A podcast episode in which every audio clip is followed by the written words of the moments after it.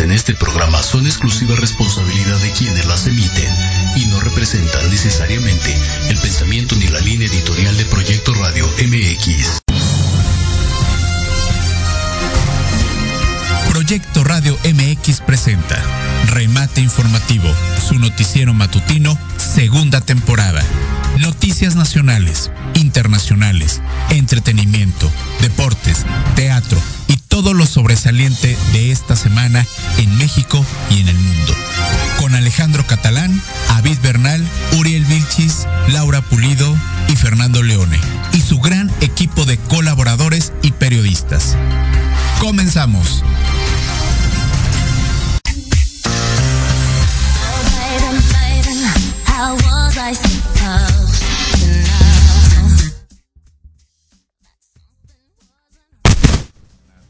Más de remate informativo noticiero matutino. ¿Cómo están? Muy buenos días.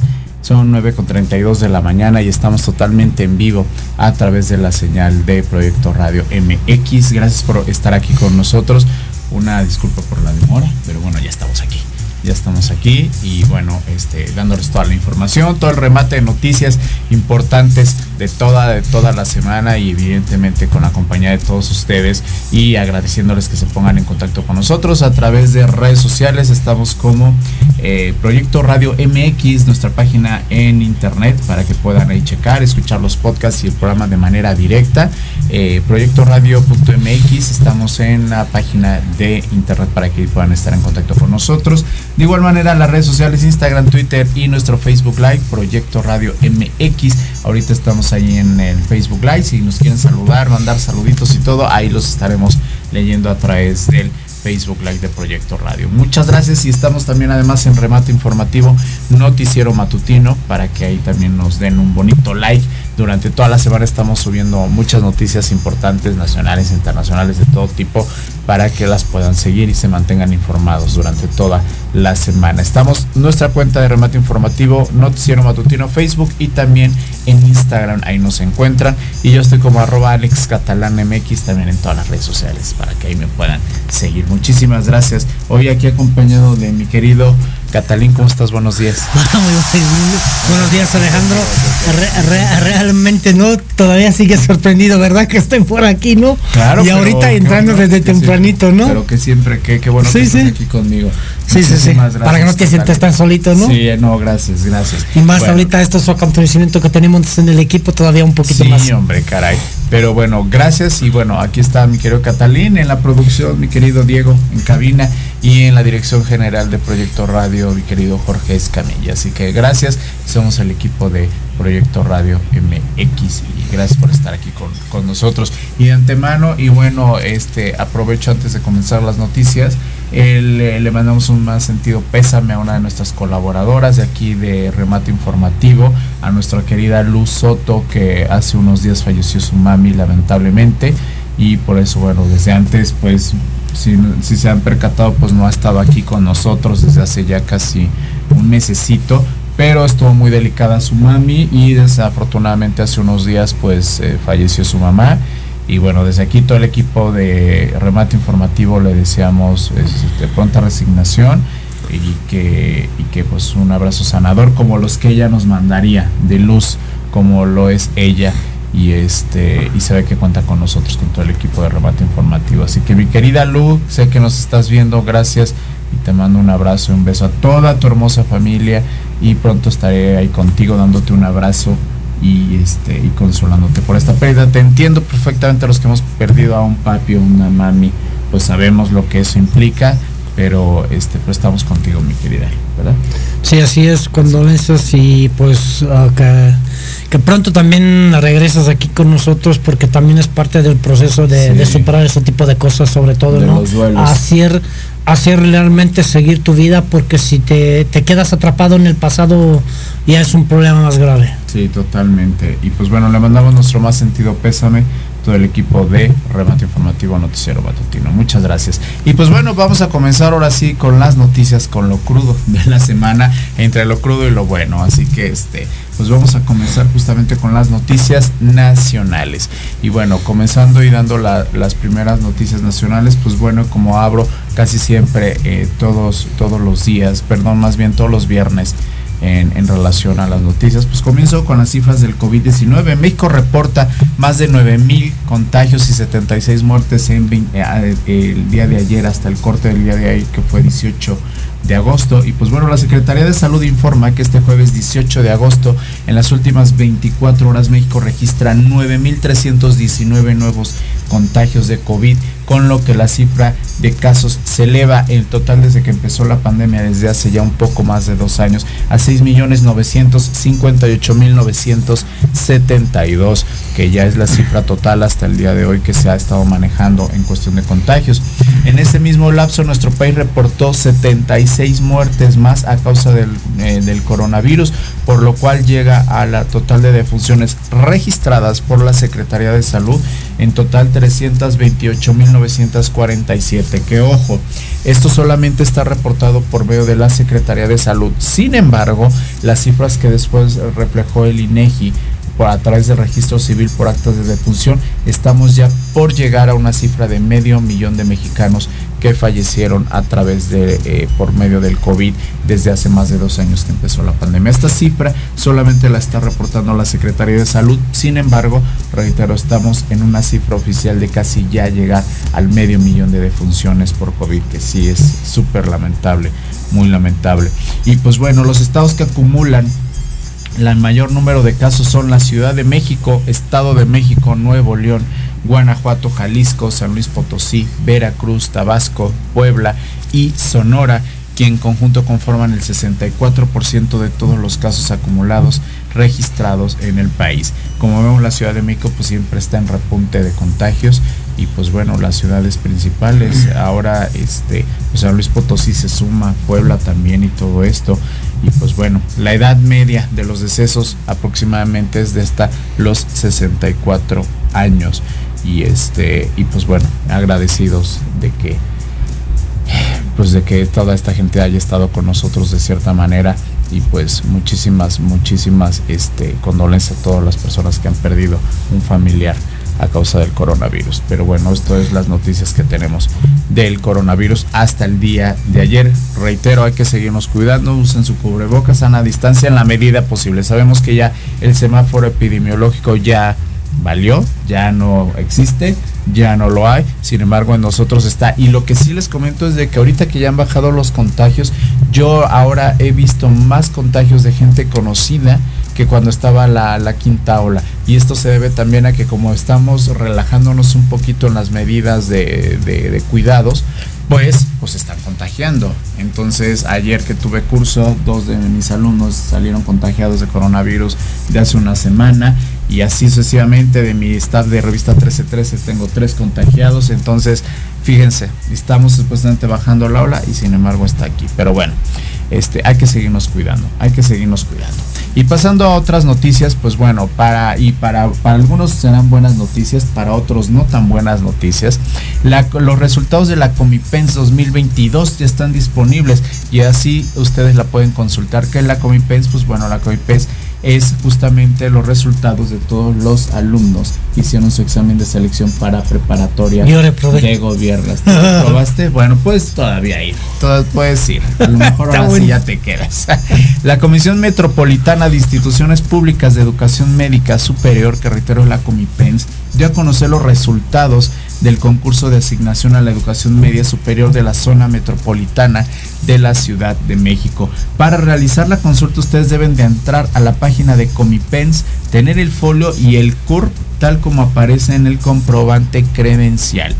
La zona metropolitana de la CDMX justamente es donde van a poder consultar esto solamente para la Comipens, que es aquí en la Ciudad de México la zona conurbada tienen que tener, bueno, este, para efectos del concurso de asignación se han definido como lo que incluye la Ciudad de México, que es lo que incluye la Comipens, y también tiene que ver la, este, los 22 municipios conurbados del Estado de México. Eso es lo que engloba. Este año fueron 282.596 los jóvenes que se presentaron eh, en este examen para ingresar al nivel medio superior. ¿Y cómo pueden ustedes consultar estos resultados de la Comipens? Los aspirantes con su número de folio y su CURP podrán consultar su resultado individual del proceso de asignación 2022, el cual será únicamente un reporte de carácter informativo sin validez oficial. Y a su vez, evidentemente, ahí les van a decir cómo tienen que llevar con el proceso y todo esto.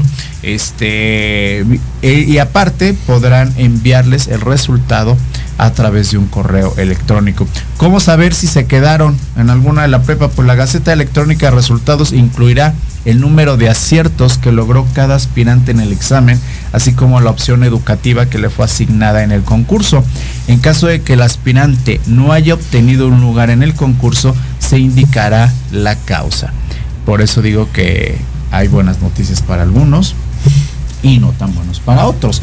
Pero este, pues felicidades a los chicos que si ya consultaron. A partir de ayer ya está disponible eh, esta gaceta de la Comipens vía electrónico para que puedan consultar los datos y vean si sí fueron asignados. Ojalá, y si es así, felicidades a todos los chicos que se hayan quedado en la prepa. De, y, sobre todo, los que han estudiado, porque si no te quedas es por algo. Claro. Porque has dejado de hacer cosas. Y pues muy importantes para la edad que tienen. Pero a final de cuentas también hay más opciones, que ojalá si no se quedaron en alguna de, su preferencia, pues también puedan, si tienen la posibilidad, hay muchas becas que otorgan instituciones privadas, entonces el hecho es de quien quiere estudiar lo seguirá haciendo y verá las, en, sus medidas y en sus posibilidades. Y si aún así no las tienen, eh, el siguiente año cuando vuelva a salir la convocatoria, pero no, no desistan en seguir estudiando, en verdad, necesitamos más jóvenes preparados, sobre todo en estas nuevas generaciones. Así que felicidades y a los que no, nos se desanimen. ¿Cuántas veces nos han cerrado la puerta este, en muchos lados y pensamos que ya no la hicimos? Y, a veces otras puertas son las que se abren. Así que no se me desanimen a los que no están y los que sí, pues muchas felicidades. Y pues bueno, la semana pasada di una noticia en relación a un carro que arrolló a unos policías ahí en Calzada de Tlalpan por altura de General Anaya. Pues bueno, vincularon al proceso a joven que atropelló a los policías justamente sobre esta calzada. El juez de control vinculó eh, al proceso a Daniel N., conductor que atropelló a cuatro policías capitalinos sobre calzada de Tlalpan, uno de los cuales pues lamentablemente falleció el 11 de agosto pasado. Justamente el, el día de ayer, en la continuación de audiencia, el impartidor de justicia le ratificó como medida cautelar la prevención preventiva oficiosa, por lo que permanecerá en el reclusorio. El juzgador también fijó tres meses para el cierre de la investigación. Eh, de esta manera fue definida la situación jurídica del joven de 25 años, quien a través de su defensa solicitó la duplicidad del término constitucional durante el acto judicial que se llevó a cabo el 13 de agosto pasado, dos días después de que fue este lamentable incidente. En aquella ocasión su acompañante que viajaba de copiloto fue vinculado a proceso, pero le concedieron la suspensión condicional provisional del proceso, por lo que salió del reclusorio. Sin embargo, Alejandro N. de 27 años deberá de acudir a firmar periódicamente y cumplir con lo determinado por el juez para que no regrese al penal, a donde lo trasladaron tras haber sido detenido junto al conductor el mismo día de los hechos qué lamentable y pues bueno, trunca su vida, 25 años. No, 25 años y que, hay que ver cuál ha sido no el detalle, pero ahí a estas edades el alcohol, las drogas son factor primordial, ¿no? Y, no creo que los cuatro policías estaban en la mitad de la calzada del Tlalman, ¿verdad? Sí, sí estaban, estaban haciendo un operativo. Ah, entonces se quiso saltar por alcohol y por todo. Exacto, se estaban haciendo los policías, estaban haciendo un operativo y él lo que hizo fue acelerar y se los llevó. Eso, eso ya con muerto, pues ya son 30 años de cárcel mínimo. Sí, ya destrozó su vida. Sí, por eso te digo. Por una multa o por estar en el torito. Le hubiera salido más barato eso justamente. Sí. Que estar y... 36 horas en el torito. De cuatro, uno falleció y tres siguen muy graves todavía en el hospital. Entonces está ese proceso, pero bueno seguiremos viendo a ver qué, pasa con esto y qué lamentable como lo acabamos de mencionar. Y bueno, Este, justamente si ustedes eh, vieron durante toda esta semana, han estado haciendo unos cateos, sobre todo extorsiones que han estado haciendo vía telefónica, vía WhatsApp. Pues bueno, ¿a qué vamos con esto? Que van 27 detenidos tras cateos a call centers relacionados a extorsiones. A mí esta noticia como que eh, me tiene muy en shock y les voy a explicar por qué. Porque yo un servidor en mis hace mucho tiempo y me dediqué a trabajar en call centers. Trabajé mucho tiempo en call centers y sin embargo los call centers siempre han sido un semillero de mucho talento además, pero también es una fuente de ingresos para muchos estudiantes, muchos que estudian y call centers muchos trabajan medios tiempos y les da la oportunidad a los estudiantes pues de que trabajen. Entonces, pues es una fuente importante de ingresos para mucho mucho joven y desafortunadamente pues hasta ahora los call centers han prestado para esto las extorsiones. Y qué triste porque ahora justamente dentro de esta nota pues van 27 detenidos como parte de los seis cateos simultáneos que se llevaron a cabo el día miércoles en distintos inmuebles que operaban como call centers justamente y derivados a investigaciones a aplicaciones que otorgan préstamos para después extorsionar, informó la Fiscalía General de Justicia Capitalina. Eh, dicha cifra se actualizó alrededor de las 8 de la noche justamente del día miércoles, a una hora antes de que el vocero de la FGJ, Ulises Lara, había indicado que iban 19 arrestados, entre ellos dos mujeres extranjeras. Detalló que todos fueron aprendidos en el cateo que se realizó en un call center ubicado en la colonia Actipan, en la alcaldía Benito Juárez. Lara López agregó que en este predio también fueron hallados más de tres centenares de teléfonos celulares, casi mil microtarjetas o chips para dichos dispositivos, así como computadoras portátiles y un pasaporte. Por último, el funcionario pues señaló que la FGJ pone a disposición de la ciudadanía los teléfonos siguientes. El 5345-5000, el 5200-9000 y el 800-745-2369 para orientación jurídica gratuita y para que los ciudadanos que hayan sido víctimas de estos corporativos eh, presenten su denuncia. Además, este, estos call centers desmantelados justamente en, eh, en la CDMX eran coordinados. ¿De dónde creen? Pues desde China. Esto lo mencionó Omar Harshuk justamente en una conferencia. Y desde China, pues el titular, justamente Omar García Harfush, señaló que es la mañana del día de ayer en conferencia de prensa que tras operativos en cuatro alcaldías el día miércoles se catearon 12 domicilios relacionados con el delito de fraude y extorsión cometido en agravio de ciudadanos que descargaban aplicaciones financieras conocidas como montadeudas. El jefe de la policía aseguró que algunos de estos call centers, aunque están instalados justamente en la Ciudad de México, eran coordinados desde China y operaban en diversos estados justamente de la República como el Estado de México, Sinaloa, Jalisco, Puebla, Monterrey, Hidalgo, Querétaro y hasta en Colombia. En más detalles se supo que eran 590 personas las que se encontraban laborando en estos lugares. Y si no es que más, ¿eh? O sea, porque un call center no crean que solamente hay 590, hay Miles. hay muchas personas. En estos entre estos objetos asegurados hubiera, habían bolsas de cocaína, cartuchos, como lo dije, tarjetas de circulación, licencias de manejo a Proquifas, credenciales para votar, entre otras. También juegos de placas de vehículos, celulares, laptops, dinero en efectivo, sobres con leyendas de instituciones bancarias y entre los detenidos hay cinco presuntos responsables de origen asiático con residencia en México. Se desactivaron más de 90 aplicaciones de este tipo. Abusados porque justamente eso de las extorsiones está muy delicado porque hay muchas aplicaciones a través de los celulares que les otorgan préstamos y que te dicen, puedes jugar ahí, me das tus datos y todo esto. Tristemente, estas aplicaciones lo que hacen es manejar una base de datos y después extorsionarte justamente, que son estas llamadas que hacen de los call centers y hasta con amenazas de muerte. Por eso es que se hicieron este desmantelamiento de estos call centers aquí en la Ciudad de México y como lo dije, no solo aquí, había en el Estado de México, había en Querétaro, había en Hidalgo, Monterrey, en muchos lados y hasta en Colombia. Y no lo duden que en verdad hayan más lugares, pero abusados. De verdad, ustedes si necesitan un préstamo, cualquiera sea, acudan a instituciones serias que se los puedan otorgar, porque esto de verdad es molesto y a través de las apps, pues ahora se piratean información. y, y hay una cosa muy importante todavía y te complemento esa nota porque ese tipo de aplicaciones tienen un apartado ahí y a veces la gente por hacerse el proceso rápido, dan sí a todo. Y, parte de la aplicación de préstamos viene que pueda tener acceso a todos tus contactos. Y, y de ahí pueden acceder a tu teléfono, a todo lo que tiene tu teléfono, tu computadora, porque muchos luego la usan, por ejemplo, el WhatsApp o el correo electrónico en la computadora en el teléfono. Y entonces enrutas toda tu información del teléfono y de la computadora con ellos. Y de ahí te pueden montar y hacer de todo.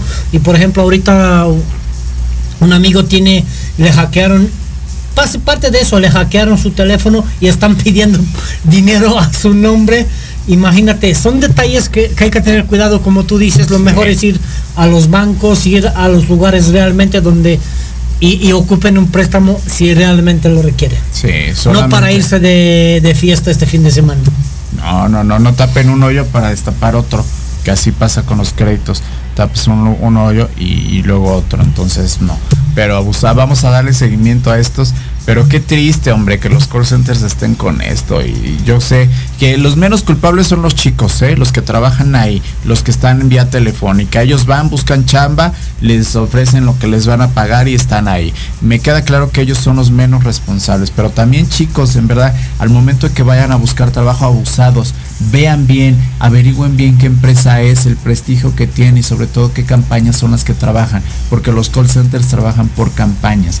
Entonces, abusados con eso en verdad, porque es bien delicado esta situación de, los call centers y sobre todo que vayan y trabajen en eso. Se los pudieron llevar a todos, en verdad, porque todos están cometiendo este un delito. O sea, antes de que no se llevaron a todos los, los niños de los call centers también, o sea, pero bueno abusados y bueno, trataré de darle seguimiento a esta noticia, pero qué lamentable es que está pasando esto de las extorsiones que está a Y ha sido desde hace muchos años es tema, ¿no? Sí, sí. es tema y... Y no eso, para cobrarte también. A veces cuando tienes una deuda, que sí la tienes muchas veces, eh, ¿cómo te llaman para cobrarte? Y que ya pague y te amenazan y que y te hablan desde las 7 de la mañana, está sonando el teléfono hasta las 10 de la noche. Eso es un hostigamiento, entonces bueno este, tratar de en la menor medida posible, como dice Catalín, no usar tanto estos créditos. Pero bueno, eh, pasando otras noticias, pues bueno, hace una semana también les hablé del mentado Alito.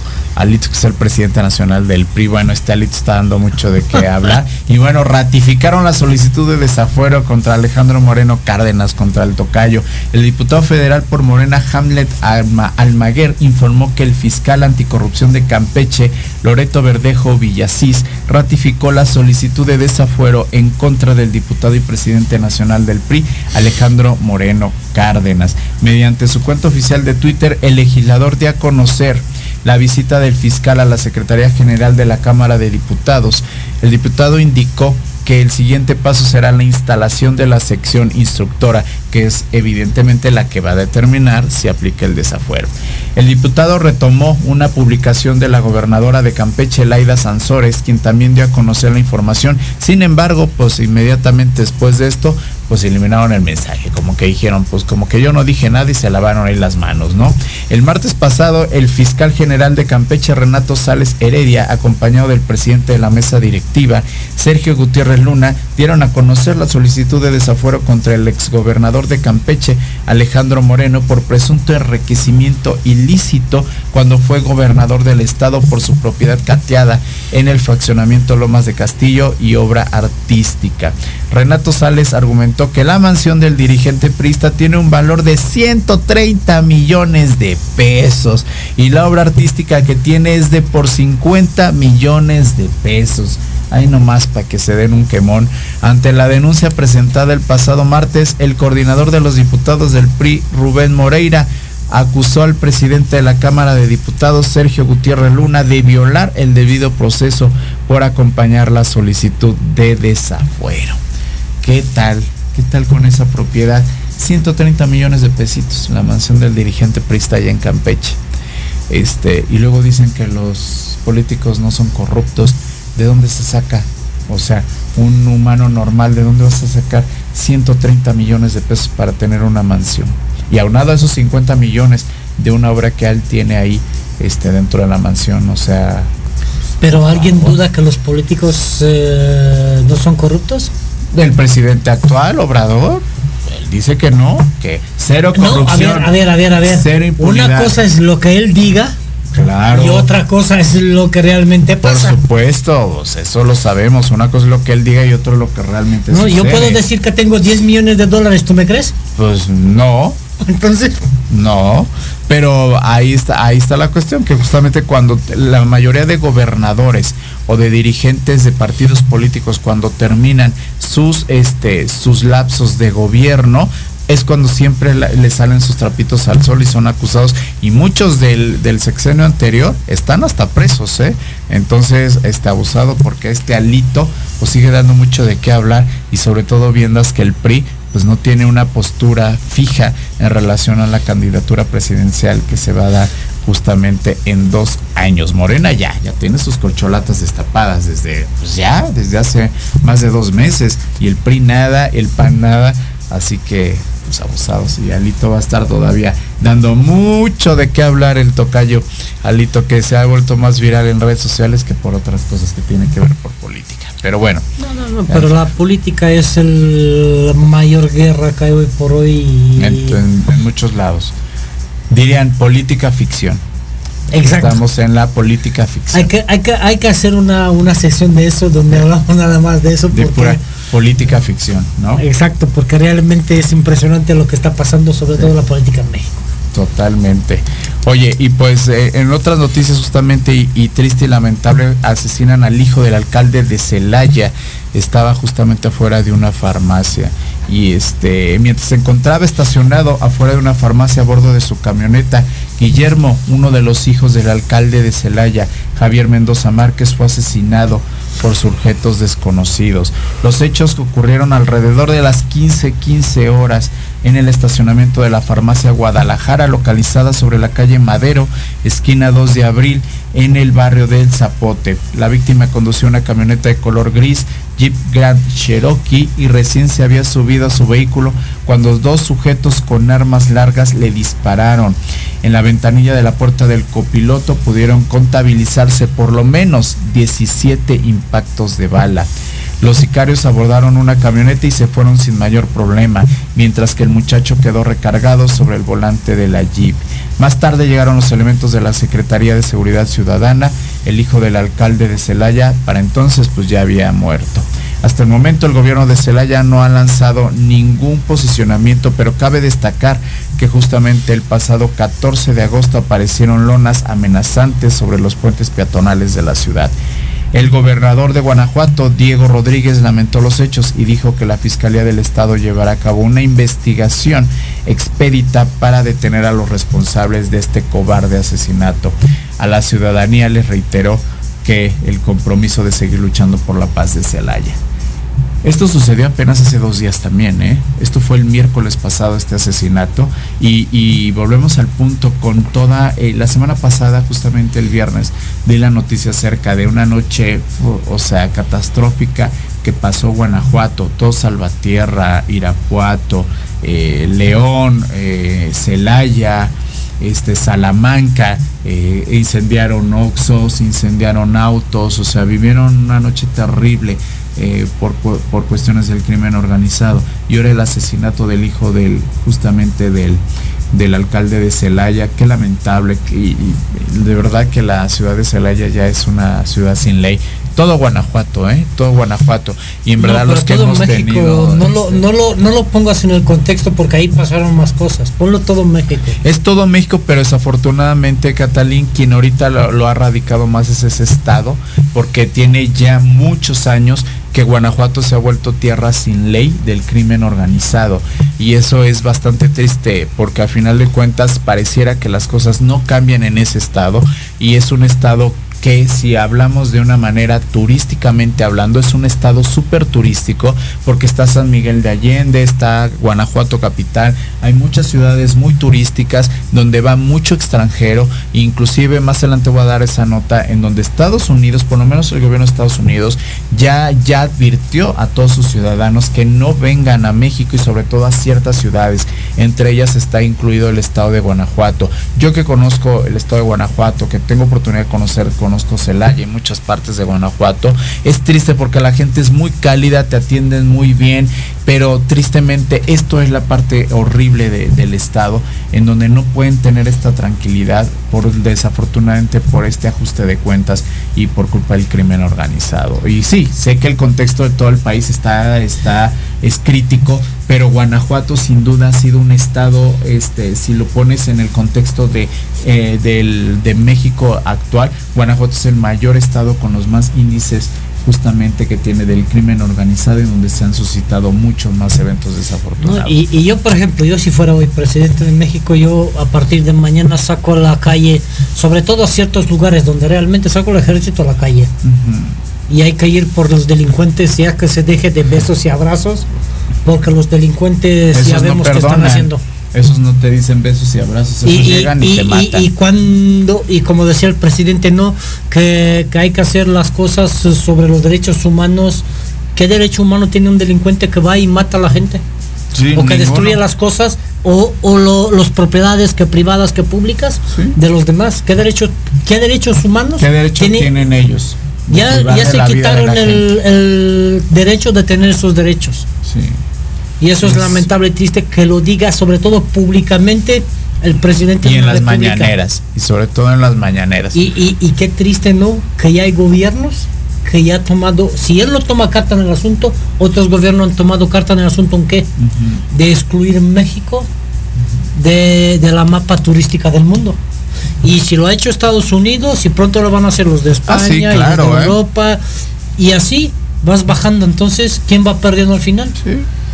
Todos los que vivimos aquí en México. Ah, pero, ah, pero por eso dije hace un momento, pero ellos ya tienen sus colcholatas, ya, ya muchos de Morena ya se están destapando para la candidatura presidencial. Fíjense en esto primero, antes de querer ser presidentes o algo, porque en verdad Morena, a mi punto de vista, y eso que soy apartidario, tendría que serlo por mi postura como comunicador de no tomar partido evidentemente, pero este sí es una situación bastante lamentable y toda la gente que vota y vamos a las urnas aquí en México tomen en cuenta esto que está pasando porque en verdad no es posible que no, y, yo tengo información de primera mano donde no Morena ya vaya desde que entraron llevan trabajando la siguiente candidatura. Sí, ya. Y donde los diputados federales aparte nunca son corruptos, van más allá de la corrupción.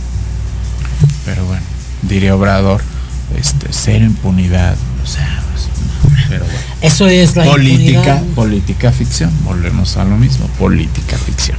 Y justamente siguiendo con la política ficción, justamente, pues García Cabeza de Vaca irá contra el Ministerio Público, juez y funcionarios. Él menciona que él está muy tranquilo, justamente hablando de la corrupción de políticos. Y bueno, el gobernador de Tamaulipas, Francisco García Cabeza de Vaca, anunció que irá contra el Ministerio Público, el juez y los funcionarios que violaron la ley tras acusar que en el caso en su contra se trata de una persecución política por disentir con algunas políticas del gobierno federal.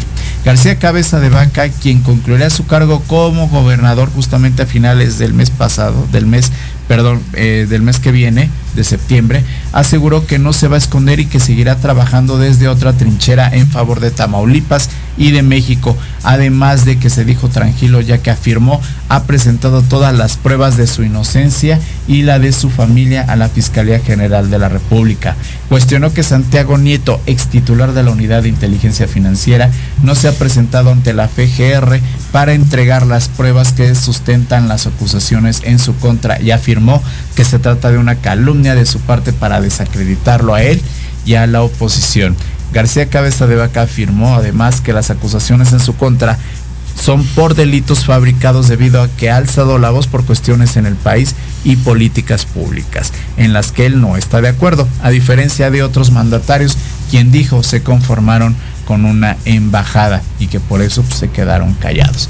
Y volvemos al punto, pues veremos, eh, Cabeza de Vaca, García Cabeza de Vaca, que ya justamente termina eh, su política a finales de septiembre, pues ya veremos, ¿verdad? Si no se esconde, si no es de los típicos eh, desaparece de repente. que se desaparecen y que no tienen nada que ver con y política. dentro de 3, 4 años ya los van presos. exacto. El tiempo es el que da la razón.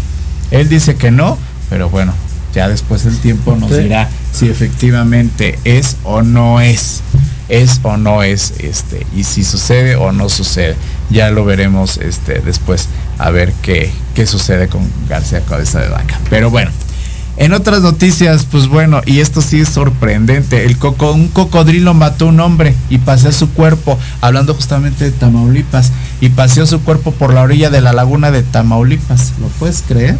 Bueno, si ustedes no lo pueden creer, yo tampoco, hablando justamente de Tamaulipas. Y pues bueno, en el municipio de Tampico, en el estado de Tamaulipas, un cocodrilo de más de dos metros de largo atacó y mató a un hombre. Además paseó el cuerpo durante varios minutos hasta que el personal de protección civil pudo quitárselo.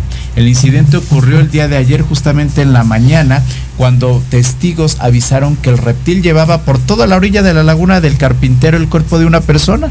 Oficiales de protección civil se dieron a la tarea de ubicar al, saurio. Tras varias maniobras pudieron rescatar el cuerpo. De acuerdo al reporte, la víctima de una persona de edad joven y que por el momento está en calidad de desconocido. Los avances de las investigaciones señalan que el ataque ocurrió a la altura de la rueda de la fortuna sobre el bulevar Fidel Velázquez, donde el animal lo pescó y además lo arrastró hasta el agua. Después con el cuerpo de la víctima en el hocico cruzó por unos túneles de desagüe que conectan con la laguna del carpintero. Ya en la orilla el animal se desplazó por más de una cuadra hasta que el personal de protección civil se lo quitó. Entonces, este, pues qué barbaridad. Está terrible. Justamente. ¿Qué haces sabiendo ahí está ¿Qué haces ahí? ¿Sí me pusieron la imagen? No, la del cocodrilo. Véanla, este, este, no, esa rueda, esa es otra, de otra nota. Eso es del, cocodrilo, justamente. Es, está cañón porque no se sabe justamente qué, qué, pasó y quién es este, este joven, este, al que se lo tragó literal el cocodrilo, pero el cuerpo, el, el cocodrilo, así, este, tranquilamente, lo fue paseando, lo fue paseando. Entonces, este, pues qué lamentable y qué triste. Y se sigue sin saber este qué fue lo que pasó y quién es y quién es este esta persona. Pero así, tal cual y tan tranquilo, lo paseó por toda la orilla del río y qué triste, en verdad, qué, qué pena esta, esta situación por este río de, de Tampico. Así que, pues ahí está, ahí está. ¿Sí encontraron la imagen? Sí, sí, sí. Ok. Este, sí, ahí, va por orden, ahí va por orden, ahí van por orden. Entonces, este, pues sí, qué triste y qué lamentable, ¿no? Sí, no, pero ¿qué, haces ahí? ¿Qué haces ahí? Pero es que a veces uno no sabe que si el cocodrilo salió y lo pescó de algún lado. Es que es que eso, me imagino que ahí seguramente hay carteles. Que hay que tener cuidado de que hay reptiles pues, y crees que, no los hay. ¿No? No. Entonces la no culpa quién la tiene. Sí, exacto. Entonces, porque, no culpa, porque como exactamente tú dices, yo voy paseo y si me gusta. Es como si estás tú, no sé, en algún lado. Aquí en Chapultepec, por ejemplo, estás en la orilla, no, Estás en la orilla del río y en eso te sale el cocodrilo y te pesca. Sí. O sea, a eso, eso es, ese es el tema. O sea. Sí, entonces la culpa la tienen quien está a cargo de esas tierras y de ese lago y de todo. Pues sí, pero hay nanita ya con esto que ganas le van a quedar uno de andar paseando por las orillas de una laguna o de un río que te va a salir, deja de cocodrilo, a veces te sale hasta una serpiente u otro animal y no sabes, ¿no? Sí. Pero, pero bueno, este, pasando otras noticias, pues también. Esta sí está de risa. esta, esta, esta, tu política ficción no la veniste haciendo terriblemente bien. Sí, esta, esta es chusca, este, chusca lo que le sigue. O sea, chusca lo que le sigue. Y es justamente Vicente Fox quiere juntar a López Obrador y a Carlos Salinas para tomarse una foto por México. Ay, ternurita. El expresidente Vicente Fox utilizó... Los corruptos de México. Sí, o sea, el presidente Vicente, el expresidente Vicente Fox utilizó sus redes sociales para convocar al presidente Andrés Manuel López Obrador y a otros ex, a otros, perdón, tres mandatarios de nuestro país a reunirse, ¿qué creen? Pues para tomarse una foto, para demostrar que qué pues que México es primero, ¿no? El expresidente invitó a López Obrador, Carlos Salinas de Gortari, Ernesto Cedillo y Felipe Calderón a reunirse en un lugar neutral y a tomarse una foto juntos. Dejó afuera a Peña Nieto. Pues, ¿qué pasó? Pues no, que México es primero. Pues, o sea, o sea, se hubiera también tomado en cuenta no, y, para que luego para se lo podemos fabricar nosotros directamente le ponemos los, los corruptos de México Sí, o sea. Eso es sencillo. Sí, o sea, o sea. Es que qué nombre le puedes poner a esa foto. Está, en, verdad está, está, es que ya está, de risa. ya. Está, está. O para llorar más todavía. Eh, está de risa. Está de risa, mi querido. O, este, ya no tiene tantos seguidores Fox y quiere agarrar algo de seguidores. Ya dirían aquí en México, ya siéntese señor, ya siéntese señora, ¿no? Cuando están así, entonces, pues México va primero pues sí, presidente, pero pues ya, ya no aplica su política ficción como lo hemos dicho y, y nada, o sea, parece que, que Obrador va a querer tomar la foto con Calderón si le ha tirado toda la vida desde que empezó su sexenio y desde antes todo lo que le ha tirado al sexenio de Calderón, ni se diga de Peña Nieto, o sea, entonces, no, no, no. Pero, bueno, si se toman la foto ya veremos, ¿verdad? Por lo menos no va a suceder no va a suceder que lo veas en que se tomen la foto, pero creo yo que lo que todo lo que hablan los políticos, ¿no? Por aquí nos hablamos y nos mentamos, luego nos vamos tomando un par de copas ahí escondidos y, nos reímos de todo el país. Sí, totalmente. Lo que está pasando siempre en la política. Y bueno, justamente este en, en las siguientes noticias, pues bueno, lo que les mencionaba hace un momento en relación con lo de la inseguridad y lo que está impactando justamente. Pues la inseguridad enfría la inversión de los, de los Estados Unidos y de otros países en México, esto lo afirma Ken Salazar. Con mapa en mano, el embajador de Estados Unidos, Ken Salazar, mostró los niveles de inseguridad en las distintas regiones de México al tiempo de señalar que en nuestro país es tiempo de resultados en esta materia. Hechos de violencia como los ocurridos justamente en Chihuahua, Baja California, Jalisco y Guanajuato, aunque no deben ser considerados terrorismo, provocan miedo en la población e inhiben la inversión advirtió justamente el diplomático. El diplomático explicó la alerta anual de viaje del Departamento de Estado de los Estados Unidos que el miércoles pasado se actualizó colocando a seis estados en rojo. Entre ellos justamente está Tamaulipas, Sinaloa, Michoacán, Guerrero, Colima y Zacatecas, a donde se les pide no viajar con los niveles de violencia. Entre siete se encuentran en color naranja y otros también en estado como en amarillo. Previo a la conferencia de prensa, el embajador Salazar se reunió en su residencia con un grupo de empresarios encabezados por Francisco Cervantes del Consejo Coordinador Empresarial, Daniel Becker, presidente de la Asociación de Bancos de México, y Antonio del Valle del Consejo Mexicano de Negocios, quienes le expresaron sus preocupaciones respecto a este tema y él reconoció el impacto que tiene la inseguridad en las inversiones. Se los acabo de mencionar. Ya de impacto y evidentemente se está alerta de esto. Y, ahí te puedo complementar porque la, una gran amiga mía y la directora de uno de los certámenes que hemos organizado y hemos recibido hasta incluso algún que otro premio de UNESCO y todo, se dedica justo a traer la inversión de extranjera y empresarial a México y, han caído muchos proyectos por lo mismo y sobre todo en la zona de Querétaro y pegados a, Guanajuato. Pues sí. Pero bueno, este, y antes de irnos al, primer corte, doy esta otra, otra nota que tiene también que ver con la política. Y bueno, gira en orden de aprehensión contra Simón Levy, ex subsecretario de Turismo. o sea, un juez del sistema procesal oral del Poder Judicial de la Ciudad de México libró una orden de aprehensión en contra del ex subsecretario de Turismo Federal, Simón Levy, por el delito de responsabilidad de los directores responsables de obra y, y correspondales.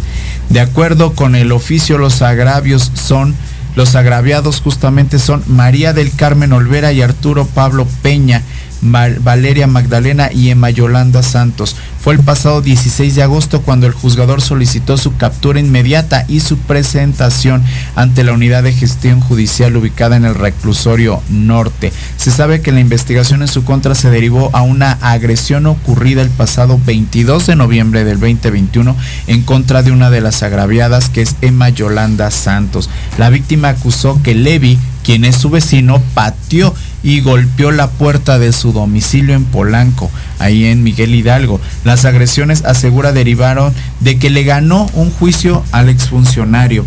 Por estos mismos hechos, Simón presentó una denuncia contra su vecina y de su abogado por amenazas, para después se desistió este, de la querella. Él mismo eh, quitó la de esta, pero ya lo procesaron y ahora sí va a ir a dar a la cárcel el ex de Turismo por andar molestando a las vecinas, las agravió en el mismo condominio donde vive, las amenazó, les fue a patear la puerta, las, o sea, las golpeó.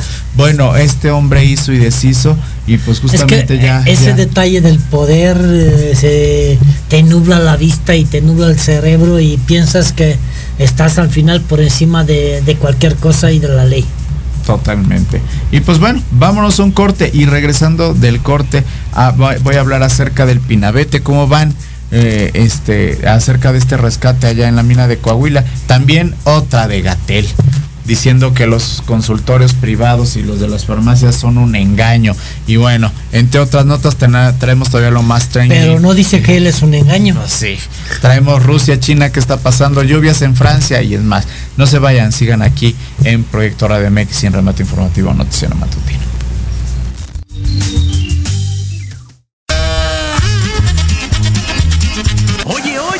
¿A dónde vas? ¿Quién, yo?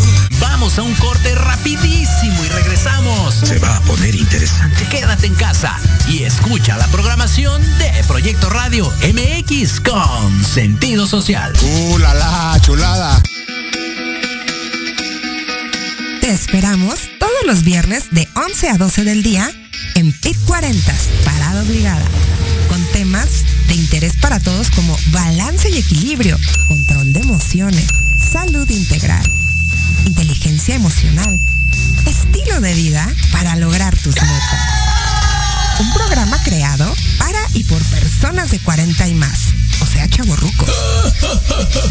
Solo por Proyecto Radio MX, con sentido social. No te pierdas el termómetro de las estrellas con Alejandro Rubí, donde te contaremos todo lo que quieres escuchar de los famosos. Con muchas exclusivas, invitados y sin pelos en la lengua. Todos los viernes de 12 a 13 horas por Proyecto Radio MX con sentido social.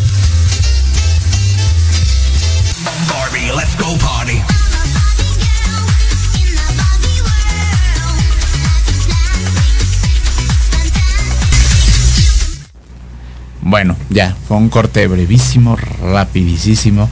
Y regresamos, les recordamos que está la transmisión en Facebook Live para que este, puedan estar ahí con nosotros, por favor acompañándonos. De igual manera, eh, remate informativo, noticiero matutino en Facebook y arroba Catalán MX. ¿Y tú dónde en tus redes? Las bolas deportes en Facebook y Catalín Prico también en Facebook. Eso, muy bien. Porque Instagram y Twitter casi no lo uso. No, me gusta. Oigan, pues continuando con noticias nacionales y, este importantes, pues bueno, dando seguimiento justamente a lo que pasó justamente en el Pinabete. Este, pues expertos internacionales ahora ya, ya están trabajando ahí también y validan los trabajos de rescate ahí justamente en el Pinabete. Mediante una videoconferencia con la empresa alemana DMT se informó sobre las condiciones que se encontraron en la mina del Pinabete en la comunidad de Aguijita justamente en el municipio de Sabinas, Coahuila. Desde el pasado 3 de agosto, justamente cuando 10 mineros quedaron atrapados y la evolución de las condiciones al día de hoy pues no han sido las más favorables. Ya llevan dos semanas justamente atrapados. Y las lluvias no ayudaron, sobre todo lo que entendí. Sí, no están ayudando. Los especialistas reconocieron que se ha implementado una estrategia adecuada al tiempo que se hizo un intercambio de experiencias sobre el abordaje de la problemática. Esto justamente lo está informando el gobierno de Coahuila. Por su parte, los representantes de las empresas Phoenix First Rescue llegaron esta tarde a Sabinas y se reunieron con los ingenieros expertos en minería de minerales Monclova, que es Mimosa, para intercambiar información y revisar los trabajos realizados y cuyo objetivo es rescatar a los 10 mineros que aún permanecen atrapados en el socavón. Durante la reunión se presentaron los datos recabados por Mimosa durante las labores en el Pinabete, las mediciones hidrológicas, geológicas, litológicas y la estimación del minado, así como datos de las minas aledañas.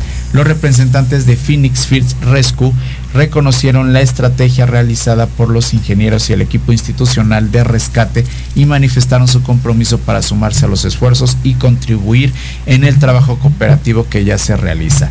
Durante las próximas horas los equipos de las empresas GeoProspect y Teotl continuarán procesando los datos de los levantamientos de los estudios geofísicos.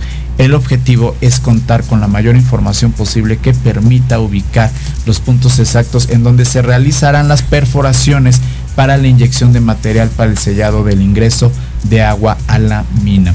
Familiares de los mineros pues reciben información por lo menos dos veces al día por parte del mando unificado del equipo interinstitucional de rescate. Así que pues ya van dos semanas y honestamente y también se ha, dicho mucho en, varios portales de noticias pues que realmente no, están dando muchas esperanzas a los familiares de que por lo menos si se llega a concretar el rescate eh, estén vivos todavía los mineros.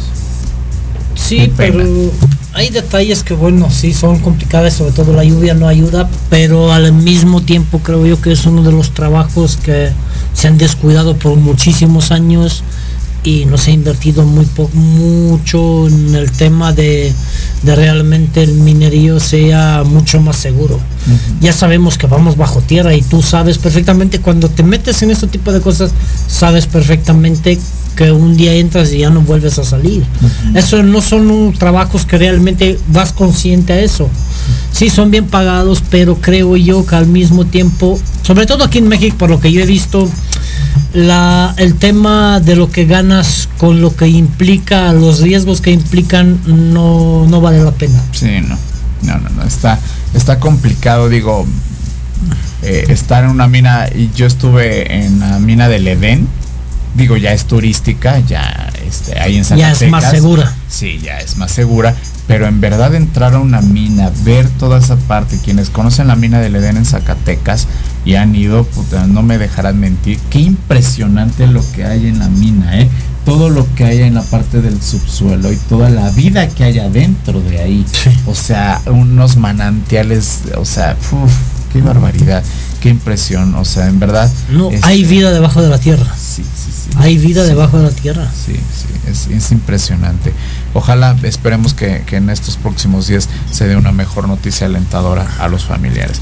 Este, que lo importante para ellos es tener a su familia. Mira, de momento me queda claro, pero el detalle es que todavía no están declarados muertos. No, y creo yo que es un avance bastante ya, más, para eso. Es correcto, es correcto.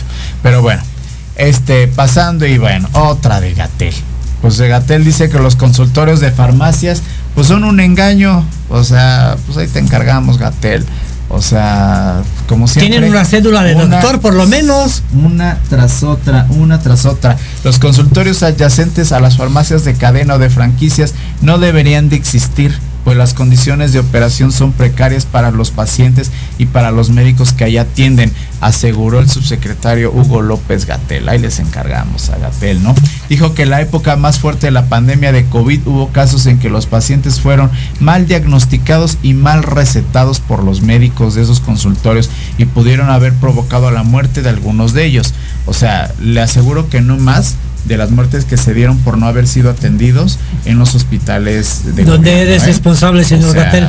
o sea les aseguro donde tú saliste con COVID a la calle para empezar y, aparte andaba sin cubrebocas exacto en todo, momento todavía tienes que ser más farsante de acuerdo a López Gatel, los médicos que tienen en esos consultorios adyacentes pueden tener una preparación académica adecuada, pero operan principalmente como agentes de ventas de las farmacias donde están ubicados.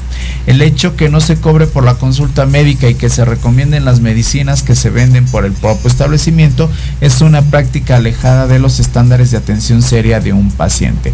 Dijo que los consultorios de farmacias operan gracias a los permisos que se entregaron en administraciones anteriores a través de la COFEPRIS. Adelantó que la COFEPRIS no permitirá la operación de más consultorios de ese tipo, además de que será más estricta la operación de los que ya existen.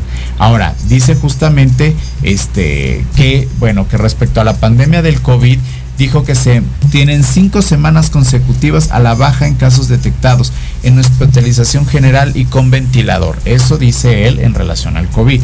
Se alcanzó una vacunación contra el COVID del 81% de la población elegible, pues ya recibió el esquema completo y se tiene por lo menos el 70% de avance en la aplicación de los refuerzos. Pues yo nada más le, le digo que muchos estados de la República ni siquiera han llegado a los refuerzos, ¿eh? O sea, ahí ni siquiera han aplicado en, muchos estados de la República ni tercera ni cuarta dosis. Se han quedado solamente en la unidosis y hasta dos. Es hasta ahí todo lo que tienen. Según la encuesta nacional de salud y nutrición en el 2021 de las personas que están afiliadas al IMSS o al ISTE, el 39 y 49% respectivamente prefieren atenderse en servicios privados. Pues, obvio, obvio. Los consultorios, los consultorios al lado de las farmacias o los pequeños consultorios de las colonias forman desde hace años un tercer brazo de la atención médica de millones de mexicanos que buscan una atención rápida y efectiva. La mayor mortalidad por COVID-19 se registró en municipios de pobreza extrema, en donde la gente trabaja de manera informal y en donde casi un 70% de esta población acudió a los consultorios de las farmacias y de las colonias. Yo sí le quiero decir a Gatel que no, no manche. O sea, de verdad, por no decirlo de otra manera. O sea, en verdad, yo sí he ido a consultorios privados, aparte que yo tengo pues las caros además. Este y son menos preparados que los doctores de los consultorios de las farmacias, porque si realmente les interesan y, y lo digo también de primera mano, les interesa que tienen un doctor capacitado para poder vender sus medicinas. Y que la gente luego, si a mí me va a funcionar irme a un consultorio de, de, de una farmacia, no vamos a dar nombres, seguramente te voy a recomendar, no vete ahí, que ahí a mí sí me ayudaron y me eso. Sí, siempre a base de eso va a funcionar un, funciona un negocio. Va a funcionar y que me queda claro que, es negocio para las farmacias que tienen su consultorio, sí, eso no se niega absolutamente. Para eso lo ponen. Exacto. Y te dan gratis pero también, pero también en, en, no todos, ¿eh? No todos te lo dan gratis. En, en farmacias del ahorro sí te la dan gratis y lo manejan como orientación médica gratuita. Pero en todas las demás farmacias similares y en otras tantas sí te cobran la consulta que te vale desde los 30 a 50 pesos más o menos. pero no vas a, Hospital Ángeles que te cobren 1500. Bueno, por eso digo, pero esto estamos hablando justo de este tipo de consultorios, en donde pues por esa cantidad este, te, te, dan una atención médica, te venden el medicamento evidentemente en la misma farmacia, pero lo hace también la gente, yo lo he hecho por fines más prácticos, porque si a mí me duele el estómago, me duele la cabeza y quiero una atención médica, si voy al IMSS o voy al ISTE, ¿qué creen que me van a decir? Vaya urgencias. Y en urgencias es tres horas perder, si no hasta casi más de todo el día, ¿eh? Y si no tienes cita en el IMSS o en el ISTE, no puedes llegar y decir, oiga, quiero que me atiendan ahorita. Te mandan urgencias. Y ahí es perder hasta cuatro o cinco horas. En un consultorio por lo menos sabes que te van a atender al momento. Por eso la gente va.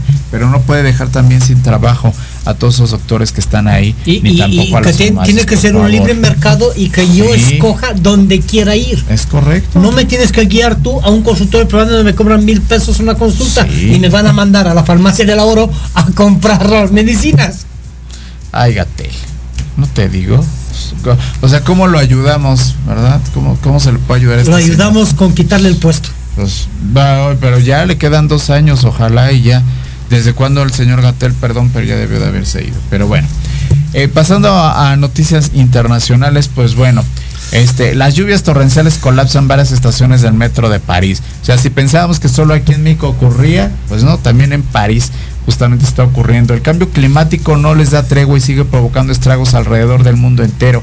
En este caso, las afectaciones se registraron en París, en donde varias estaciones del metro se inundaron después de que una fuerte eh, tormenta eléctrica hiciera justamente la suya. Las asistencias lluvias azotaron la ciudad luz el martes por la noche, poco después de una ola de calor que se sintió en Francia y en toda Europa desde hace algunos ya meses y que también encendió las alarmas desde hace unas semanas.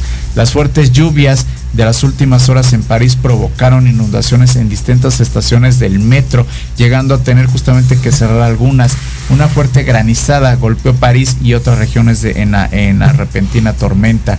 En imágenes compartidas justamente en redes sociales se observa cómo el agua de la lluvia cayó por las escaleras de las estaciones del metro y de los andenes. Recordemos que toda Europa o sea, ha sido azotada en las últimas fechas por unas olas de calor impresionante, arriba de 35 grados centígrados y han llegado hasta los 45 grados. Alemania, España, este Francia, toda esa parte, este, Italia, Italia o sea, han estado el calor. el calor está impresionante y ahora pues les está llegando la lluvia de manera impresionante. De veras que el cambio climático está cañón, eh, cañón.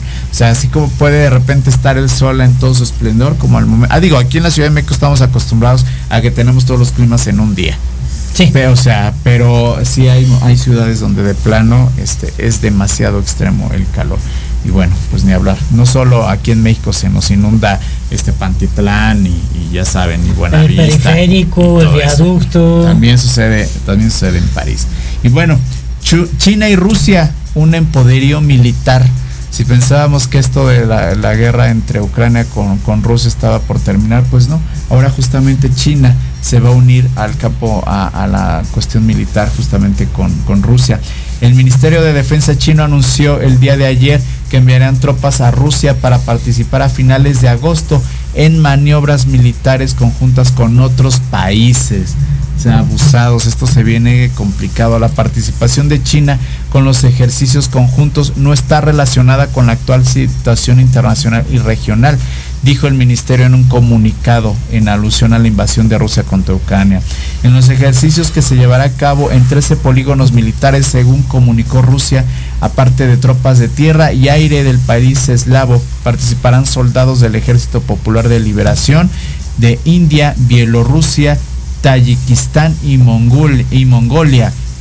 Esto implica que se unen en el segundo y tercer ejércitos más poderosos del mundo. En conjunto ambas naciones reportan un gasto militar de 253.142 millones de dólares. En contraste, Estados Unidos, el país que más destina este rublo, destinó 777.251 millones de dólares.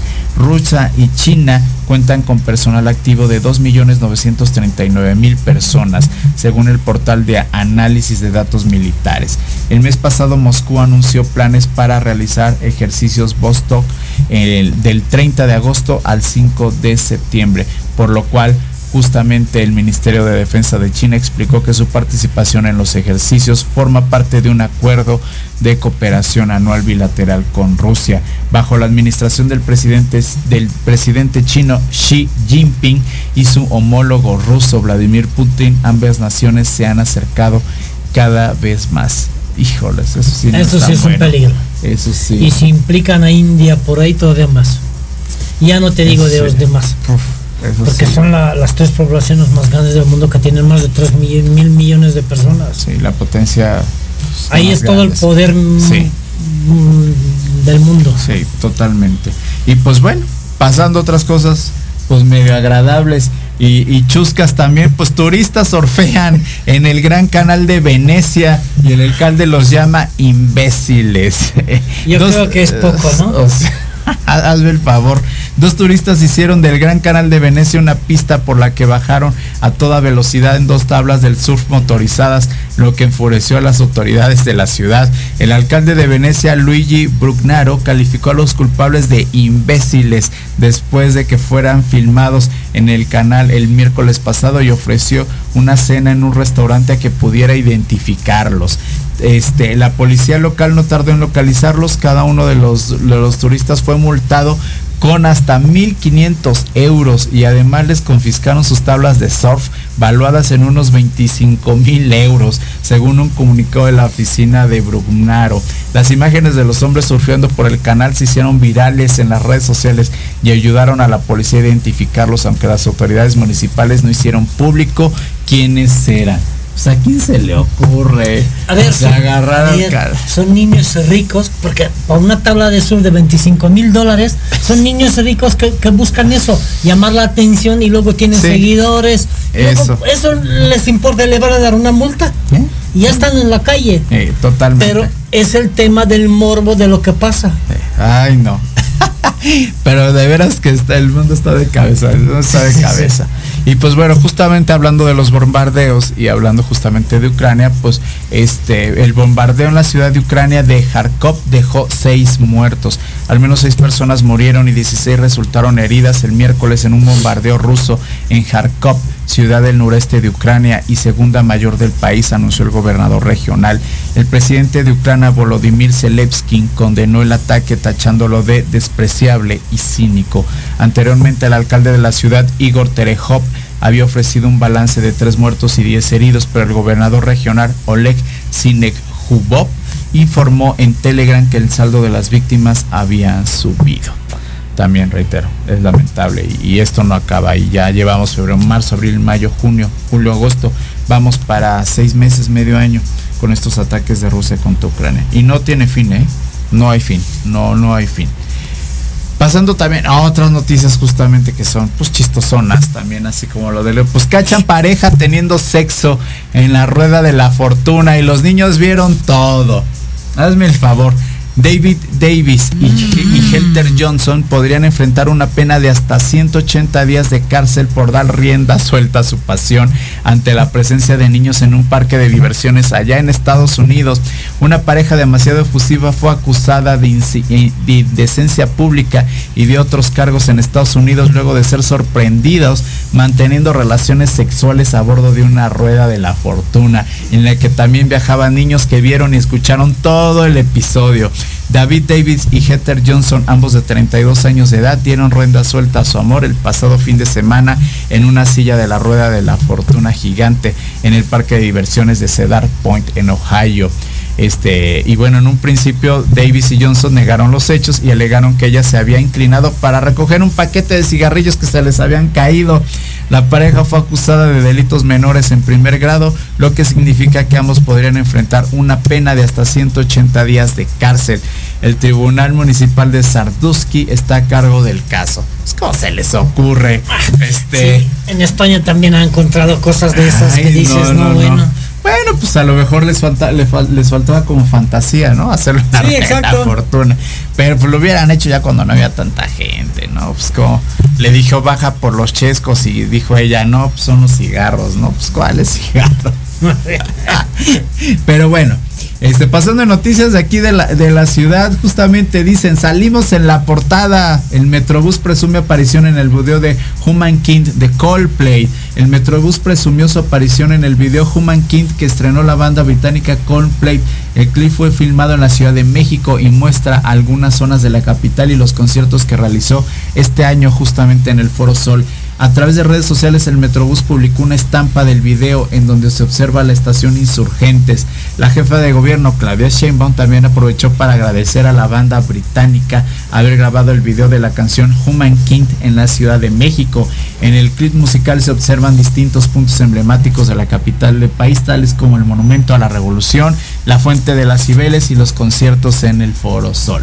Pues claro, se la Sheinbaum le Menos Menos mal que, dijo, hay algo bueno de la Ciudad de México. Porque pues sí, pues, oye, y adicional a eso, pues bueno, en la siguiente nota, pues Sheinbaum también dijo que tendrán, tendremos dos desfiles para el Día de Muertos. La Ciudad de México alista los eventos turísticos para los últimos meses del 2022 y justamente anunció que para el Día de Muertos habrá dos desfiles, además de la tradicional ofrenda. Detalló que tanto en la ofrenda como en uno de los desfiles habrá representación de todos los estados de la República. La jefa de gobierno compartió que la invitación es para que los estados envíen algún elemento representativo que les dé presencia en el desfile del Día de Muertos. También se refirió al evento de la Fórmula 1, las festividades de diciembre y los conciertos que se tienen previstos, que justamente son como ya en la última parte de este cuatrimestre de este 2022. Pues menos mal, ¿no? Y bueno, en noticias un poquito de espectáculos, pues bueno, Henry Cavill ya no es el más guapo del mundo, ¿cómo creen? No creerán quién, se lo, quién lo desbancó. A sus 39 años, Henry Cavill es considerado uno de los hombres más atractivos del espectáculo, aunque según un listado de la plataforma TC Candler, fue superado ahora por un miembro de quién creen. Pues de BTS. Pues ¿cómo creen? No, no, no, Henry Cavill es Henry Cavill, hombre, caray, qué hombre. Este, se trata de Kim Nan Hon, de 27 años, líder de la banda de K-pop aunque el resultado final se dará a conocer en diciembre, el fandom de ambos salió en su defensa en redes sociales. No, no, no. ¿Cómo comparan a mi Henry Cavill con este chico? No, no, no. Digo, estuviera aquí Jun ya me hubiera dicho, sí, BTS, BTS. Pero no, Henry Cavill. Menos mal, ¿no? ya, empezaba el pleito. Henry Cavill, digo, uff, no, es un dios griego ese hombre. Es un dios griego, qué bárbaro. Pero bueno, este, vamos a ver qué sucede de aquí, de aquí a diciembre con él. Y, filtran también candentes fotos de la nueva novia de Piqué en bikini. Recientemente el tabloide británico The Sun reveló la identidad de la mujer con la que Piqué se involucró sentimentalmente antes de separarse con Shakira. La joven con la que engañó a la colombiana se, eh, se llama Clara Shia Martí y tiene 23 años. Y este, y bueno, de ahí se filtraron unas fotos de ella en bikini y todo, y dices, ese piqué no anda tan perdido, ¿eh? Este, le encanta andar de piqué. ¿No? Le encanta andar, encanta andar de piqué y todo. Y pues bueno, y en la última noticia que tiene que ver con espectáculos, filtran audios que relacionan a Plácido Domingo con la secta del horror. Estaba pactado un encuentro sexual. Uf, otro, otro, otro para Plácido Domingo. En esta no, este, eh, les, en la, en la secta del horror y cómo se manejaba orgías, incesto y abuso sexual, además de obligar a los alumnos a aportar cada mes fuertes sumas económicas. Hace una hora se filtraron unos audios que relacionan a Plácido Domingo con esta escuela de yoga, la cual recientemente fue desarticulada. El mega operativo incluyó 50 allanamientos y 19 detenciones, además que las además de la vinculación de figuras del espectáculos políticos y hasta empresarios entre los integrantes de ellos, justamente el tenor Plácido Domingo. ¿Y qué se escucha en el audio? Pues el audio habla sobre un presunto encuentro sexual del tenor con una mujer llamada Mindy, de forma que forma justamente parte de esta secta. El tenor interactúa con el líder de la organización, Juan Perkowitz. En los tres audios difundidos se escucha también a Mendy platicar con el cantante Pekowitz y un tercero no identificado que están pactando un encuentro sexual. ya veremos en qué de Pero y eso que no, no nos pone tan tan raros ni tan ni tan así porque realmente pues, son cosas privadas y pueden hacer lo que quieren con pues con sus vidas de alguna otra forma, ¿no? Pues sí. Pero bueno, y justamente pasando a lo más trending, que esto es lo que a mí me encanta lo, más trendy. Pues ellos preparando sandwichitos, ¿en dónde creen? En una sala de cine. Se pusieron a preparar sándwiches. En los cines venden muchas botanas y dulces, pero a veces no es suficiente para calmar el antojo.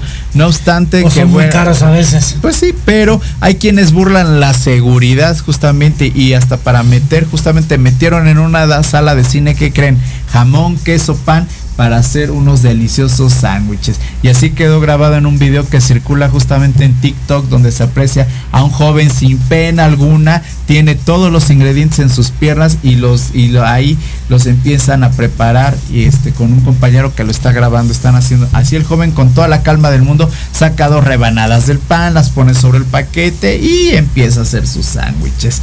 Este cabe mencionar que al lado del jamón hay un paquete de queso manchego y rebanadas y pues obviamente pues eh, en estos videos se ve como la gente empieza a oler pues, todos los ingredientes de los sándwiches y pues qué barba, o sea, está de penita ajena. Ese TikTok se ha vuelto balcón de muchas cosas, ¿eh?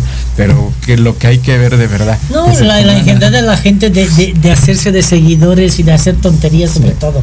Porque nadie va al cine para hacerse un sándwich. Pues no, pero él fue Llevó todo lo y hicieron se directamente empezó- para TikTok. Claro. Sí. Nada más. Pero qué bárbaros, en verdad, qué ingenio. Y bueno, cuando la siguiente nota, cuando vas para Pantitlán, pero tu celular se bajó en Chanco. Meme se viraliza. Un ingenioso meme que retrata la triste historia de un joven que sufrió un robo por quedarse dormido en el transporte público. Se viralizó en las últimas horas con el título Cuando vas para Pantitlán, pero tu celular se bajó en Chalco. Usuarios comparten una imagen donde aparece un joven que por quedarse dormido a bordo de un camión de transporte público no se percata del momento en que le robaron el celular. Es hasta el momento en el que despierta cuando el joven se da cuenta que su celular ya lo se había bajado del camión y solo se quedó con los audífonos, por lo que no, no quedó más que reírse de la situación. Hazme el favor. Pero también cómo se les ocurre, y sí pasa, ¿eh? Muchos ves que van en el transporte público dormido y van con el celular ahí, se les queda. Pues cómo no se los van a quitar. Pero bueno, mujer intenta irse del mercado sin pagar porque Dios dice que Dios le dijo que todo sería gratis. No. Ahora que apareció una mujer, este, eh, apareció una mujer que desea irse del mercado sin pagar un solo quinto, porque así se lo dijo. En un video que se hizo viral puede verse una mujer aparentemente cristiana que llega con el cajero y le avisa que va a llevar el producto sin gastar un solo centavo, a lo que él le responde que eso no es posible. Esto no se lo creyó el encargado, quien se encargó de quitarle la bolsa donde tenía toda la comida que había escogido. Después ella mencionó pues que no tenía dinero ni nada que darle a sus hijos, pero que iba con el favor de Dios que le dijo que no. Hay que ir a trabajar. Ay, no, no, no, no. En verdad, este, que entre otras noticias, pues bueno, jóvenes arrastran a su amigo borracho por el metro y se hace viral. Así lo demostró un video que se hizo viral a través de TikTok en el que se puede ver cómo dos jóvenes llevan arrastrando a su amigo por una estación del metro de la Ciudad de México. Aparentemente fue ahí en el metro Allende. La razón, pues el joven se emborrachó tanto que ya no podía caminar. Además de arrastrarlo por todo el piso, los amigos revisan las bolsas de sus pantalones y otro trata de quitarle los tenis. Mientras ellos se deduce un policía que encuentra la escena, pues nada más los observa de ver cómo llevan arrastrando al amigo por todos lados. Y este, y pues bueno, por lo menos esta cuestión, este se, se puede ver así, ¿no? Y que pues bueno, y ya justamente para poder terminar y darle paso a Catalín, porque ya el tiempo, me quedé con muchas notas todavía, pero la última que les quiero dar es, este, es acerca de que venden billete de 50 pesos del ajolote en medio millón de pesos. Y cuando se trata de algo de colección, quien vende el artículo puede obtener, y tal es el caso del billete Yo nunca he visto el billete de 50 pesos del ajolote, yo no lo he visto, la verdad. Este, y justamente en Mercado Libre aparece el nuevo billete de 50 pesos. Este, y lo venden en, en 500 mil pesos. Su vendedor se justifica diciendo que es especial por la serie AA, es decir, que son de los primeros billetes que se imprimieron. Pero hasta medio millón, oye. Es que el sea- loco tiene que ser el que lo va a comprar, no el que lo vende. Y, y por favor se lo dan de cambio. O sea, eh, eh, lo peor que te puede pasar es justamente eso. Que, que te, da- te lo den de cambio y tú lo hayas pagado en medio millón de pesos. Sí. ¿No? Ahí sí, me quiero volver chango. Y bueno, pues este, la otra semana seguiré con más notas. Me quedé con muchas notas todavía de trending en el tintero. Pero bueno, quiero darle paso a Catalín con lo mejor del remate de los deportes. Que traes también muchas cosas padres. Y por ahí ya te comentaron algunas cosas. Sí, sí, sí. Nos vendes de Uruguay incluso. Sí, sí, sí, sí. Cuéntanos qué hay en los deportes, mi querido Catalín. Pues eh, hay mucha tristeza y mucha alegría al mismo tiempo. Alegría porque hay tristeza al mismo tiempo. Y, Ok. y- y- y tú te acuerdas que por aquí hace un mes, mes y algo, vine aquí muy revolucionado con el tema de Alves en Pumas. Y lo dije claramente, que no serviría para Pumas.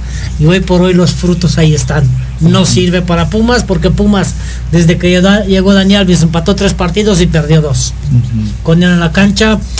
Y hoy fíjate que todo el mundo dice lo que yo llevo más de un mes y pico diciendo, que Dani Alves, una, no sirve para Pumas, dos, Lilín no sabe jugar con, con un jugador de tanta calidad porque no es malo, pero si tú lo pones de medio de contención, que haga lo que pasa, por ejemplo, en, eh, en el Real Madrid con Casimiro, que hoy se va, tú no puedes poner a un jugador que solo ha jugado de lateral, lo pones jugar de que te corte el juego, de que te arme un juego, y no es que no sepa dar un buen pase y que no sepa a jugar eso, Ajá. pero de ahí la orientación en la cancha es fundamental. Saber girar la cabeza. Cuando tú durante 30 años o 20 años de carrera has estado mirando solo del lado izquierdo, es muy complicado que, tengas la visión de 360 grados para que realmente puedas ver la cancha. Porque un medio de contención como, por ejemplo, es Casimiro que hoy se va del Real Madrid, tienes que tener la visión 360 grados para saber dónde estás, quién está detrás de ti, quién está enfrente y sabes que cuando no que robas el balón o, qué posibilidades tiene el otro jugador, el que viene con el balón para saber dónde vas para poderle quitar rápido el balón.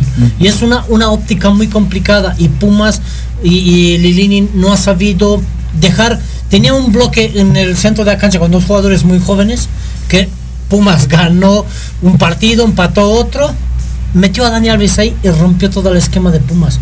Y hoy por hoy, pues, hace una semana los humillaron mm. y ayer perdieron. De alguna forma para mí es otra humillación más. ¿Por qué? Porque Pumas se pone 2-0 y va ganando en el primer tiempo y al final del primer tiempo eh, reduce mm, el marcador San Luis y en 10 minutos en el segundo tiempo San Luis le marca otros dos goles y al final Pumas pierde 3-2, un partido que iba ya va ganando 2-0. Entonces realmente el manejo de cancha de, de Lilini no, no ha sido lo más adecuado, sobre todo en tema Sergio, en tema, perdón, Dani Alves y, gastar de 3 millones a un jugador. Y, por ejemplo y lo conté aquí no donde yo dije no que yo puse un sobre unos comentarios de, los grupos de aficionados de por un comentario que no servía y todo el mundo decía no y ahorita voy y me compro la y ahorita todo el mundo quiere que se vaya. Bueno, o sea, son de esas cosas incongruentes. Es exactamente porque yo lo dije aquí, digo, tú 3 millones de dólares, ponte y metieron 10 jóvenes de 19, 20 años y ponte a jugar con ellos.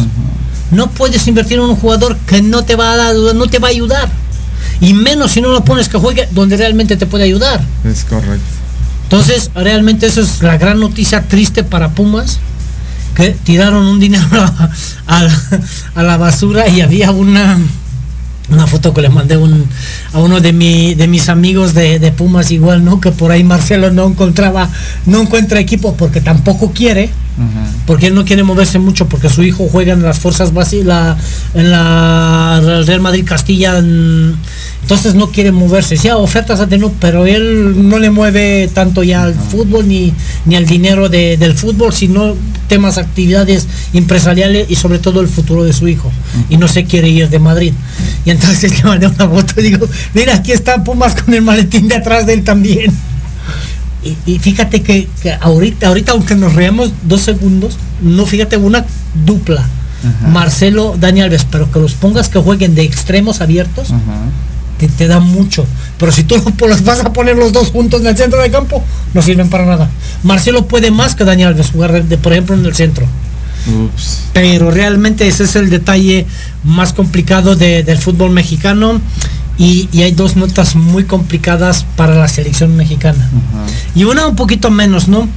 Ayer Tecatito Corona en la mañana sufrió una rotura, una rotura de peroné, tiene una fractura y se extendieron los ligamentos. Un desafortunado encuentro en el entrenamiento y se va a perder el mundial 100% seguro.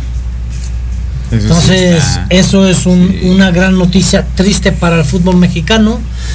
Y, la otra que todavía guardado con el Betis, no ha podido ser inscrito por el tema fair play financiero allá, porque también allá los equipos durante años atrás han pagado a los futbolistas y hoy por hoy que la FIFA, la UEFA, todas las ligas en el mundo intentan nivelar un poquito y bajar un poquito los las prestaciones que cobran algunos jugadores sobre todo y que los jugadores hoy hay una guerra muy muy complicada en el mundo del deporte donde el dinero predomina a raíz de todo. Ya no importa si es bueno si vendes un poquito de playeras vas.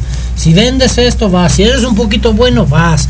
Y, y los clubes creo yo que poco a poco se han empezado a dar cuenta de que no pueden pagar a, a futbolistas y luego que el futbolista al mismo tiempo no quiera cumplir realmente con sus obligaciones, porque firmas un contrato de 20 millones de, euros o de dólares, ya te te da igual si vas a jugar o no vas a jugar.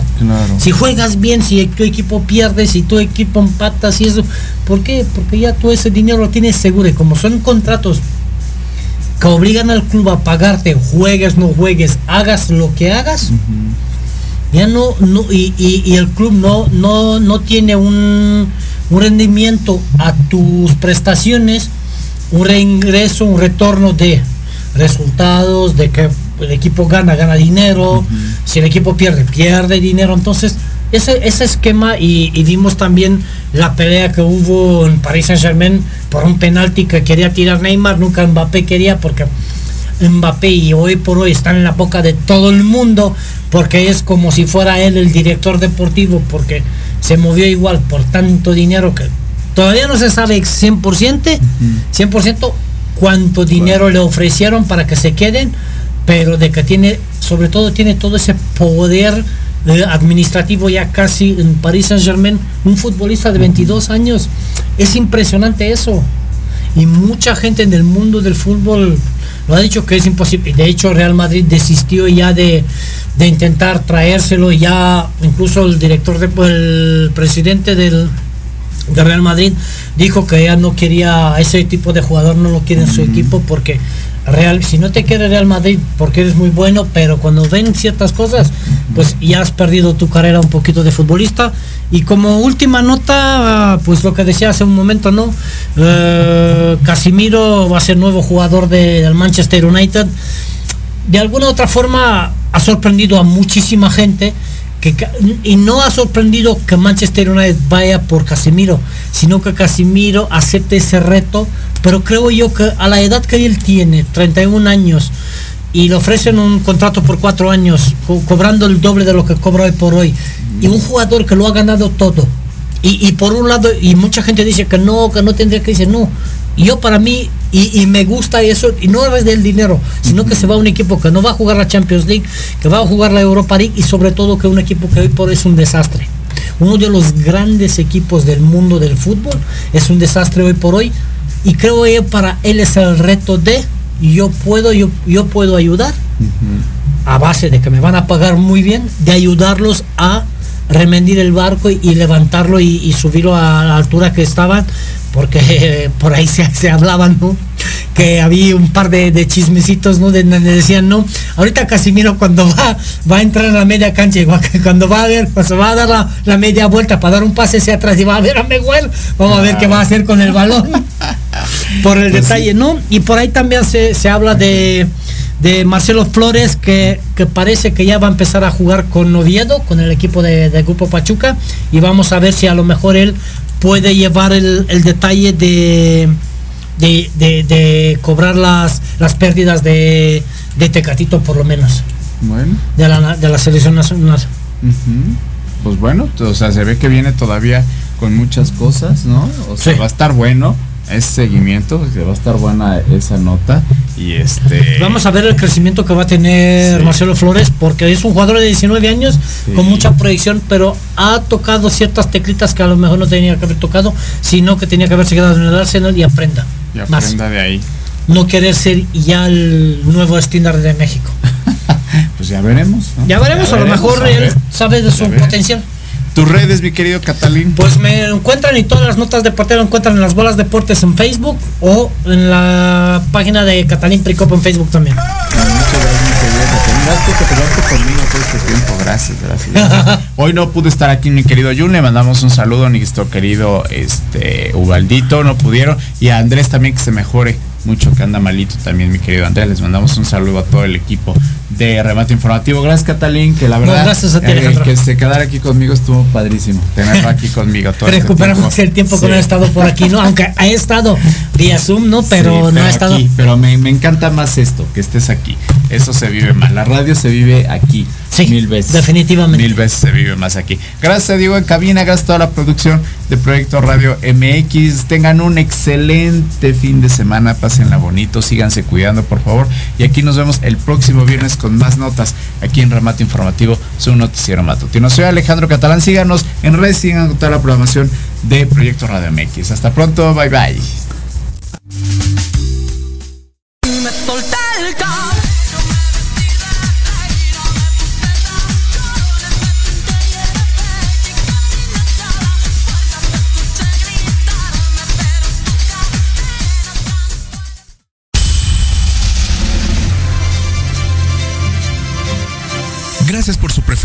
Por habernos sintonizado en una nueva transmisión de Remate Informativo, su noticiero matutino, segunda temporada.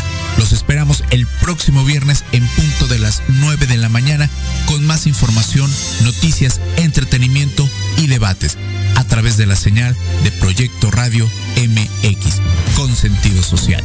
Redes sociales, remate informativo, noticiero matutino, Facebook e Instagram. Hasta pronto.